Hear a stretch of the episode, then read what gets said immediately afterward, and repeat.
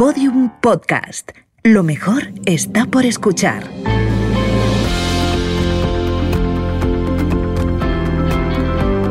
¿Te has preguntado alguna vez cómo crecer profesionalmente? ¿Cómo convertir una crisis en una oportunidad? ¿Cómo ser exitoso pero feliz? ¿Cómo desarrollar la creatividad? Conversaciones ESER. Conversaciones que inspiran. Un podcast de ESER Business and Law School producido por Podium Studios. Tu talento se merece un gran futuro. Conversaciones ESER con Marabad.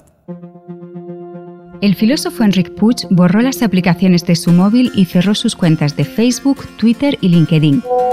Del tirón. Después llamó a sus amigos por teléfono para avisarles de que ya no lo encontrarían en las redes y descubrió lo agradable que era oír la voz de otra persona en vez de andar deambulando entre mensaje y mensaje de una red a otra. Al principio cuando se hablaba de Internet, de lo que se hablaba sobre todo era de cuestiones relacionadas con el anonimato. Al final ha cambiado completamente respecto a lo que estamos viviendo actualmente con las redes sociales, en la que es todo lo contrario. A este profesor de la Universidad Oberta de Cataluña le sorprendía que en esta fascinación por las tecnologías digitales apenas hubiera miradas críticas. Entonces lo hizo él. Tenemos que entender que eso que tenemos a la mano genera una serie de patrones que en muchos casos están incluso estudiados. Escribió dos libros que hablan de las consecuencias negativas del empacho de Internet y llegó a una conclusión. Desconectarse de las redes es ganar en calidad y perder en cantidad. Bienvenido, Enric. Hola, buenos días. Llevamos el móvil con nosotros tanto tiempo que mm, se ha convertido en una parte de nuestro cuerpo pero sobre todo de nuestro cerebro. Nos afecta la memoria porque hemos dormido muchas facultades como retener los números de teléfono y nuestro sentido de la orientación. Ya no nos esforzamos en llegar a un sitio, sino que vamos siguiendo la pelotilla azul de Google Maps. Eh, incluso la forma de escribirnos y comunicarnos con los demás, la fobia que hemos despertado por las llamadas telefónicas, han cambiado muchísimos nuestros hábitos de vida. ¿Qué grandes cambios crees que se está produciendo? desde que vivimos completamente enfocados en las tecnologías digitales y sobre todo con un aparato como es el móvil que está continuamente con nosotros y, y que lo llevamos hasta los sitios y los momentos más íntimos de nuestra vida. Bueno, en realidad hay muchísimos, muchísimos cambios. Cualquier invención tecnológica supone siempre un, una serie de cambios. Además, algunos son positivos, algunos son negativos. Hay quien habla de, la tecnología como, como fármaco que a mí me parece una, una, metáfora interesante. Es decir, nosotros cada vez que tenemos una dolencia, pues usamos un fármaco para paliarla, pero a la vez este fármaco nos acaba provocando como una especie de efectos secundarios, ¿no? Y yo creo que entender las tecnologías así es, es muy útil porque nos damos cuenta de que al final acaba alterando nuestras maneras de relacionarnos con el mundo.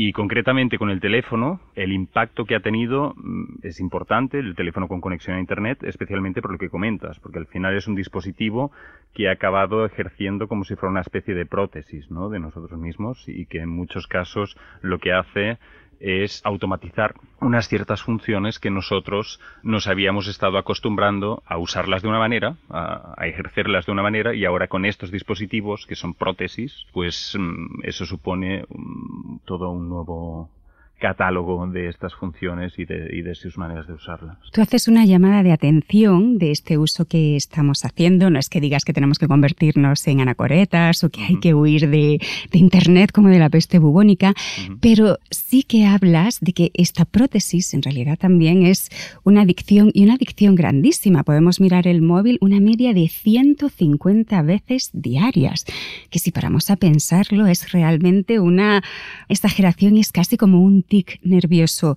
¿Se puede hablar de adicción y cuántas personas crees que aceptan, que reconocen, que sienten que es una adicción? Porque normalmente todavía lo, lo relacionamos con sustancias como la droga, como el alcohol, pero creo que nos cuesta creer que mirar como posesos a un dispositivo no es un tipo de adicción. Sí, bueno, el término adicción siempre es un poco problemático porque, como dices, siempre se ha relacionado mucho con las sustancias. Pero bueno, a mí el término, que al final es una cuestión simplemente de si el TSM, que es el, manual eh, psiquiátrico, pues al final reconoce eso como una adicción o no, yo sí que creo que ah, hay que hablar de dependencia y sobre todo hay que entender que en términos sociales la relación entre el hábito y la dependencia es una línea un poco nebulosa, ¿no? A veces es un poco difícil de, de determinar cuándo una cosa se está convirtiendo en un hábito y cuándo se está convirtiendo en una dependencia.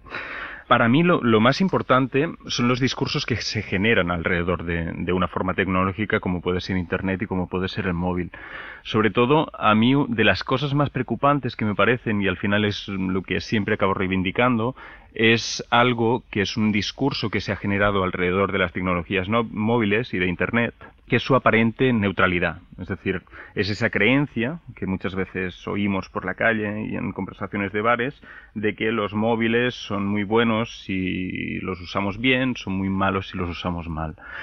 En realidad, eso para mí es una simplificación del problema, porque en realidad cualquier desarrollo tecnológico, sobre todo si hablamos de tecnologías punteras que suponen un desarrollo económico mm, que va de la mano, siempre hay que entenderlas como formas que, mm, digamos, que tienen una cierta base ideológica y que por lo tanto las cosas, los dispositivos, las aplicaciones, etcétera, están pensadas para que nosotros generemos un tipo de comportamiento con respecto a ellas y por lo tanto no son neutras. Es decir, es como si nos estamos enfrentando a una sustancia que tiene un componente adictivo. Eso no es una neutralidad de la sustancia, sino que tenemos que entender que eso que tenemos a la mano pues mm, genera una serie de patrones que en muchos casos están incluso estudiados. Por lo tanto, yo creo que esto es lo primero que tenemos que tener en mente. Sé que eres uno de los grandes defensores de que la tecnología no es neutra.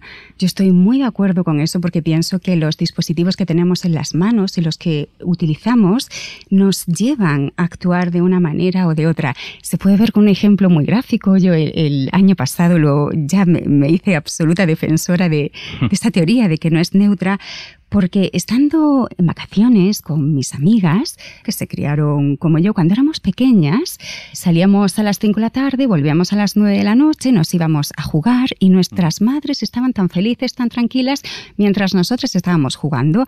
¿Qué me pasó el año pasado? Que vi que mis amigas cada media hora llamaban al móvil a sus hijos, que tenían la edad eh, que teníamos nosotros cuando éramos pequeñas y jugábamos, a ver qué hacían, dónde estaban. Yo no pienso que ellas sean ni más cotillas, ni más espías, ni más obsesionadas. La diferencia es que le han puesto una tecnología que les permite espiar a sus hijos, seguir a sus hijos y obsesionarse con lo que hacen sus hijos cada momento. Si en cambio tuviésemos unas tecnologías en la mano que respetasen muchísimo más la privacidad de las personas, nuestra conducta sería distinta. Sí, esto que dices es, muy cierto. Al final, mm, la, relación que nos establecen con, estos dispositivos no es tanto solamente una cuestión de dependencia respecto a los dispositivos, sino que al final estos propios dispositivos acaban ejerciendo como una función de espejo en relación con las, con las funciones sociales que nosotros tenemos y por lo tanto acabamos generando formas de dependencia para con los demás.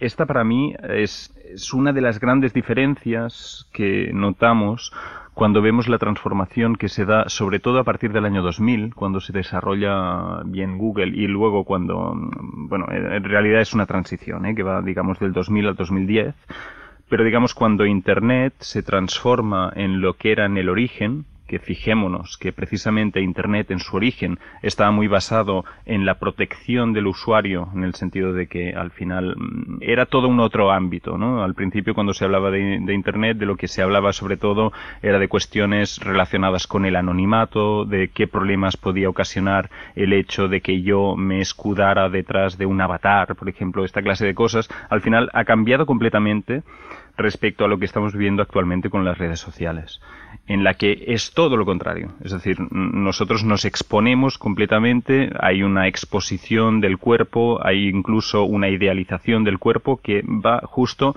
mm, en la dirección contraria a lo que iba al principio Internet. Por lo tanto, yo creo que es importante, ya, ya ha pasado un cierto tiempo, ya podemos empezar a despertar un sentido crítico acerca de esta tecnología que tenemos las 24 horas del día con nosotros, es importante que diferenciemos entre, digamos, el, el, Internet de los años 90 y de principios de los 2000 con el desarrollo, sobre todo a partir de unas cuantas empresas, que se ha dado mm, con lo que estamos viviendo actualmente. Y si nos paramos a analizarlo, realmente vemos que son dos cosas completamente distintas. Y a todo le llamamos Internet y esto en muchos casos es un problema. En relación a esto que hablas de cómo ha cambiado Internet desde que, bueno, en 2008, 2009 entraron las redes sociales y cómo hemos cambiado nuestra actitud de mostrarnos continuamente, te he ido a citar un concepto que me parece acertadísimo, la espectacularización del yo, el show del yo. Y a mí me llama la atención de lo exhibicionista que nos hemos vuelto y cómo han cambiado nuestros valores, porque en 1998 apareció una película, El Show de Truman, en la que mostraban como una grandísima distopía que un agente de seguros, sin saberlo, estaban retransmitiendo su vida y eso era como una de las grandes vulneraciones de sus derechos y una de las grandes locuras que le, le podían ocurrir lo que ha pasado solo 20 años, no 20, 10 años después, es que nosotros creamos nuestro propio show de Truman. Estamos publicando que tomamos una cerveza con un amigo en el bar de abajo como si fuese un gran espectáculo. Sí, este concepto en realidad no es mío, es de una teórica mm, brasileña argentina que se llama Paula Sibilia. Y ella habla de, esta, espectacularización del yo. Hace tiempo escribí un artículo en el que hablaba de algo muy relacionado con esto, que es como de alguna forma ah, yo creo que hemos pasado progresivamente a lo largo del siglo XX hemos pasado de una era que yo decía que se podía caracterizar como erótica a una era que podemos caracterizar como pornográfica y realmente si lo estudiamos ah, hay como toda una traslación y tiene mucho que ver, por ejemplo, con las tesis de McLuhan que luego mm, fueron retomadas por Andy Warhol. Em, siempre el, el, arte, ¿no? Es como ah, muchos, muchas veces pues se adelanta a esos movimientos que luego pasan a ser más sociales, cómo reaccionan los medios de comunicación a eso y cómo finalmente esto se acaba infiltrando dentro de los dispositivos móviles con acceso a Internet como una forma de, demostrar esos comportamientos diarios. Cuando yo hablo del paso este de la era erótica a la era pornográfica, sobre todo en lo que se basa es un cambio de concepción de la mirada lo típico del siglo XIX y de principios del siglo XX, sobre todo, estaba muy basado en el deseo de mirar. Bueno, eso conllevaba una serie de problemas también, que en muchos casos, pues el psicoanálisis, por ejemplo, mm, trató de solucionarlos. Lo que pasa es que hay que entender que a través de una serie de transformaciones que, como digo, empiezan en los años 60, tiene que ver con el desarrollo de los medios de comunicación, porque al final mm, vemos en, las televisiones, por ejemplo, como hay una cierta tendencia a mostrar como esos fragmentos de vida íntima de las personas y como eso se acaba colando también pues en el cine, como se acaba colando finalmente en las redes sociales, pues al final mm, ese deseo de ver acaba de alguna forma tapado por un deseo mucho más poderoso que es el deseo de mostrar. En el fondo no es ni mejor ni peor, sino que hay que entender que estamos en otro régimen y que muchos de de las categorías que nosotros teníamos para pensar el mundo hay que empezarlas a reformular. Y eso tiene que ver con cómo gestionamos la privacidad de nuestros hijos, cosas de este tipo. Sobre todo, yo creo que en, en lo que vale la pena pensar no es en tanto en una valoración ética respecto a un modo de ver que probablemente ya es un poco caduco, sino en intentar entender cuáles son las ventajas y los inconvenientes de, de, estos nuevos modos de la mirada. Hace años nos hablaron que una de las ventajas que tenían estas nuevas tecnologías era la multitarea, poder hacer varias cosas a la vez. Lo que ha pasado con el tiempo es que los psicólogos y los pedagogos han dicho que para nada mejora el pensamiento y de hecho hay muchas personas que las llaman tecnologías de la dispersión porque lo que hacen los hipervínculos es sacarte de, de, las páginas que estabas leyendo y llevarte a un sitio que muchas veces dices, Dios mío, pero ¿dónde he naufragado? ¿Por qué me metí yo aquí? que estaba buscando? O las notificaciones, ¿no? que es, es algo como, por Dios, qué, qué, qué estrés.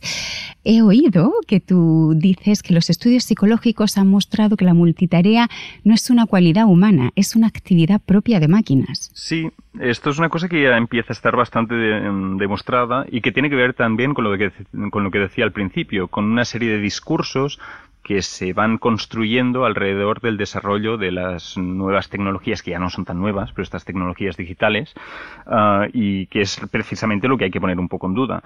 Uno de los grandes discursos tuvo que ver precisamente con esta cuestión de la multitarea, ¿no? de creer que a través de estos dispositivos que sí son capaces de ejercer multitarea, nosotros también éramos capaces de hacerlo. Lo que se ha demostrado es que en realidad esto a lo que nos lleva es a lo que se llama la dispersión cognitiva, que es que en realidad cuando nosotros decimos que estamos haciendo multitarea, en realidad no estamos haciendo eso, sino que lo que estamos haciendo es interrumpir procesos mentales y que en muchos casos nos cuesta mucho más al final recuperarlos que realmente cuando logramos una cierta focalización y una cierta ah, concentración dentro de un dentro de un, de un proceso determinado. Esto también va de la mano de, cuestiones relacionadas con la aceleración. Es decir, otro de los grandes discursos que tiene mucho que ver con esta multitarea que se nos han prometido es que de alguna forma estos dispositivos digitales, con esas ideas como de Google, de los servicios que nos ofrecía, y de, esta idea como de tener un secretario en el bolsillo que nos recuerda las cosas, etcétera, que al final lo que iba a, propiciar es que nosotros tuviéramos una vida mm, mucho más tranquila en el fondo, porque muchos de los procesos que nosotros hacíamos diariamente se nos automatizaban y por lo tanto pasábamos a tener más tiempo libre. Hemos visto que esto es justo lo contrario, lo que ha hecho, eh, lo que han hecho estas, estas tecnologías es acelerar las sociedades. Eso porque ha ocurrido que parece como una especie de paradoja. En el fondo, porque la promesa, cuando nosotros nos dicen, sí, vas a tener un, una especie de asesor, eh, secretario personal dentro de tu dispositivo, ah, esa promesa está basada en la relación del dispositivo con el individuo, pero obvia, evidentemente mm, no es una omisión gratuita, sino que es una forma de venta, obvia las transformaciones sociales que eso opera. Es decir, en el momento en que todos pasamos a estar como en cierta medida y en ciertos procesos automatizados, eso no solo nos afecta a nuestra relación con el tiempo libre y con el tiempo de trabajo, sino que acaba alterando las propias relaciones sociales con el trabajo, con las movilidades, etcétera, y nos acaba llevando a unas condiciones sociales y laborales mucho más precarias. Que esto al final es, es lo que acaba ocurriendo con estos procesos de automatización. Y estas interrupciones también perjudican la creatividad y la concentración. Pero hay algo muy llamativo. Las grandes empresas tecnológicas protegen a sus empleados y a sus hijos de estos perjuicios. Llevamos años leyendo que los empleados de Facebook, de Google, de Apple llevan a sus hijos a colegios libres de tecnología, que recomiendan a sus trabajadores que empiecen a pensar en lápiz y papel. Incluso son muy famosas las semanas de Bill Gates, sus Think Weeks, en las que se encierra sin ninguna conexión a Internet y solamente se lleva papeles y libros. Es muy curioso eso, ¿no? Ellos fomentan unas tecnologías que incitan a la adicción y que quieren tenernos todo el día ahí con el teclado. Sin embargo, algo tienen que conocer ellos para que estén haciendo como tú, ¿no? Que dices, venga, tecnología por supuesto, pero un poco de minimalismo digital, ¿no? Vamos a usarlo con conciencia y sin sobreuso. Así es, sí. Y esta, bueno, es, eh, es un síntoma importante que tendríamos que empezar a tener en cuenta. Yo me he encontrado muchísimas personas que ostentan cargos importantes dentro de, del ámbito tecnológico y que precisamente son de las personas más desconectadas porque saben precisamente qué es lo que está ocurriendo alrededor de eso sí, bueno, sí. Realmente los momentos estos de desconexión son muy importantes, como dices, también para la creatividad e incluso para la propia gestión y, el propio entendimiento de la, de la vida privada. ¿eh? Al final esos momentos aparentemente vacíos en los que estamos en un autobús sin hacer nada, sin leer un libro, sin escuchar música, sin mirar el teléfono.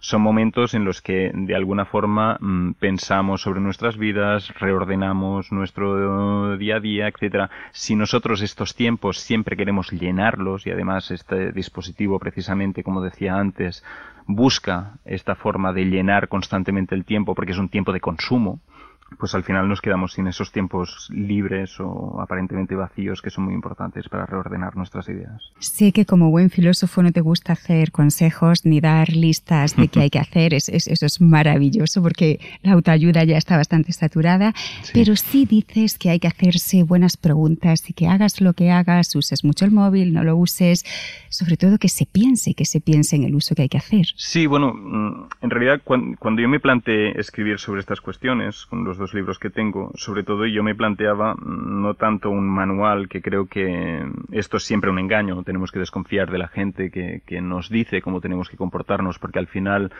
está en el propio proceso interrogativo las respuestas y es unas cuestiones como muy personales que nadie debería decirnos cómo hacerlo, sino que yo lo que quería, pues especialmente con el primer libro, el de la gran adicción, era mostrar casos de personas que se hubieran desconectado completamente de Internet para un poco intentar preguntarnos a nosotros mismos por qué estamos tan conectados y cuál es esa sobreconexión y cuáles son los problemas que pueden acarrearnos.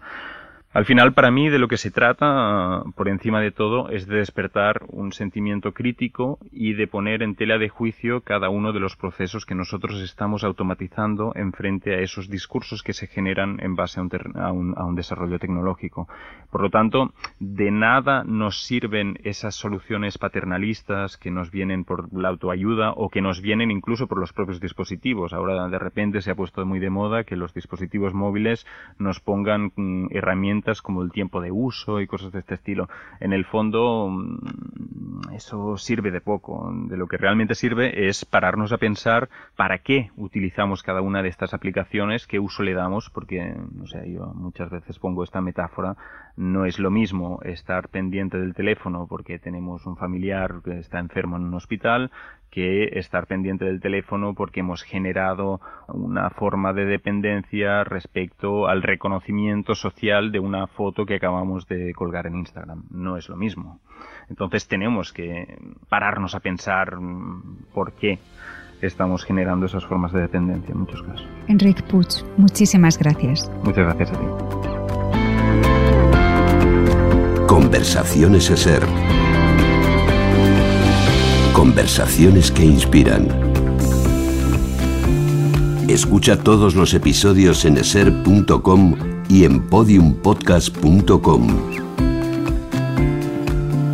Un podcast de Ser Business and Low School producido por Podium Studios. Tu talento se merece un gran futuro.